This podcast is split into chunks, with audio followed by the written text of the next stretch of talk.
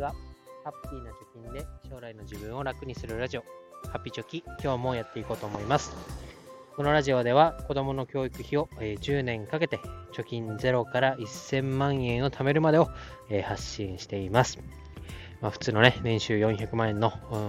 おっさんが、えー、どうやって1000万円貯めるのか、貯められるのかということについて、えー、ブログの方で主に発信してますので、えー、興味がある方はぜひ覗きに来てください。えー、今日のテーマは、円安が止まりませんねということで、また1ドル133円台をつけました。えそのことについて、えどうしたらいいかということを、まあ、言われていることで学んだことをえー、話していきたいと思います。えー、この1ドル133円というのはですね、2002年の4月ぶり、4月以来およそ20年2ヶ月ぶりということで、えー、まあ、円の価値がドルに対して、こう安くなっていると、どんどん価値が目減りしているよということで、1年前、そのいくらだったかというと、4月20日ぐらい、2021年の4月20日ぐらいが1ドル108円ですよ。から見ると、同じ1ドルなのに、1枚の紙幣なのに、25円ぐらい日本円で差がついちゃってるよということで、まあ、円安になると、まあね、今言わずもがなだと思いますけど、輸入品が高くなるよということで、まあ、昨日の夜ですか、えー、Apple がね、新しい MacBook だったり、え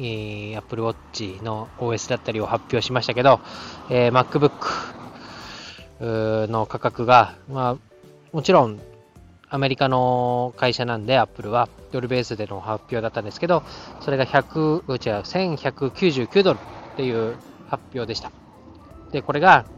えー、日本円だと1万6000円、じゃ間違えました。16万4800円。私が去年、えー、1個前の MacBook を買った時は10万円ぐらいだったのが、まあ、6万円ぐらい上がってるよということなんですけど、これが、まあ、1ドル125円ぐらいの換算。まあ、アメリカは州によって内税とか外税の表記が違うんで、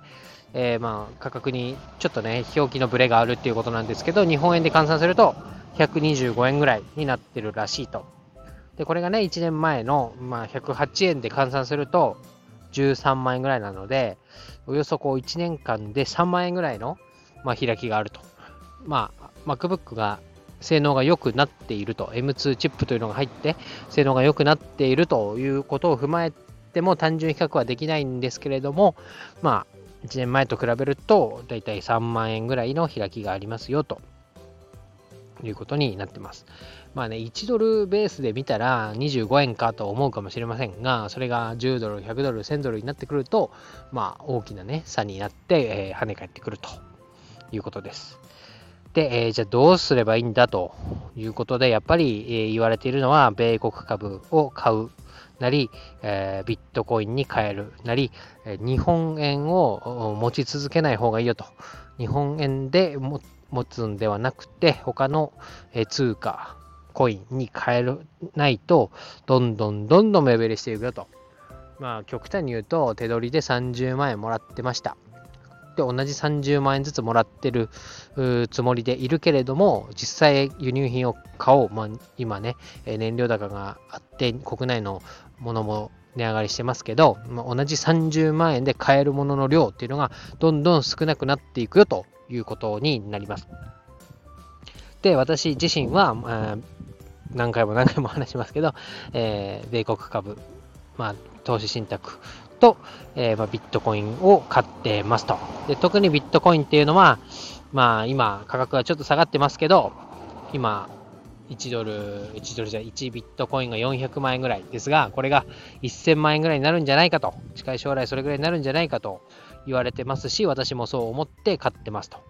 えー、そうなったら、まあ、今ね、安いうちに、えー一口あたりの価格が下がっているということなので、同じ金額でも買える口数が多く買えていると。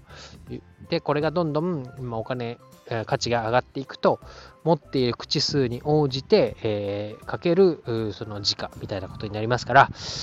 多く口数を持ってたら、えー、上がった時には資産も大きく増えるということになります。これはね、えー、米国株でも同じことですので、まあ、今、ね、えー、今日ツイッターで見てたら、毎月25万円ずつ、コンスタントに投資しているけれども、総資産額は変わってないと。まあ、つまりは資産額は目減り目減りしているよということですけど、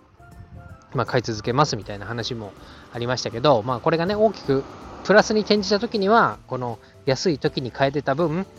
ボンとこう、なんだろう、しゃがん、まあ、いっぱいしゃがんで思いっきりジャンプするみたいな感じですかね。うん、資産が大きく飛び上がるというようなことになるので、まあ、コツコツコツコツ今、買い続けている人が多いということです。まあ、日本円が、まあ、この円安が円高に変わるっていうことの未来よりは、このまま円安がどんどん進行していく未来の方が、まあ、強いんじゃないかなと思う人が多いと思います。なので、このね、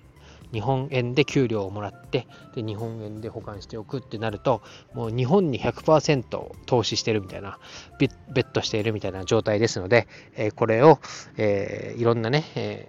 ー、仮想通貨なり株なりに分散をして、えこの目減りする金額っていうのを、まあ、減らすもしくは、まあ、投資商品に、えベットして、え資産を増やすというふうな、え転換が必要なのじゃないかということであります。まあ、やれるのはね、今のうちで、もしね、また、今、1ドル133円と言いますけど、140円、150円になっていったら、あの時、米国株に変えとけばよかったなとか、ビットコインに変えとけばよかったなっていうのはもちろん思うと思うので、まあ、全額とは言わないまでも、ちょっとずつちょっとずつそういう方向に、えー、移動、移行、移管していった方がいいんじゃないかなと思います。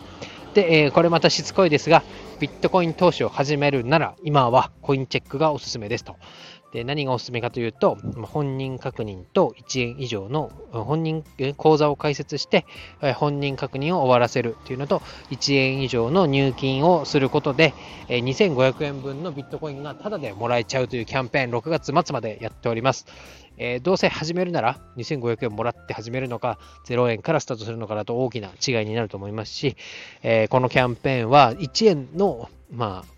まあ、1円ってことはないと思いますけど、入金をね、ちょろっとすれば、えー、2500円分のビットコインタダでもらえますから、実質タダで、えー、ビットコインもらえるということで、なんてお得なキャンペーンだと。えー、どうせ始めるならもらもらえるものはもらって始めましょうということで、えー、解説記事、えー、貼っておきますので、ぜひまだやられてない方、ぜひやってみてください。え、6月末まで時間があると思っていてもですね、まあ、土日が来ればすぐ仕事が始まってとか、えー、なんだかんだであっという間に1ヶ月過ぎちゃいますから、えー、やれるうちに、今のうちにやっておきましょうということで今日は以上です。バイバイ。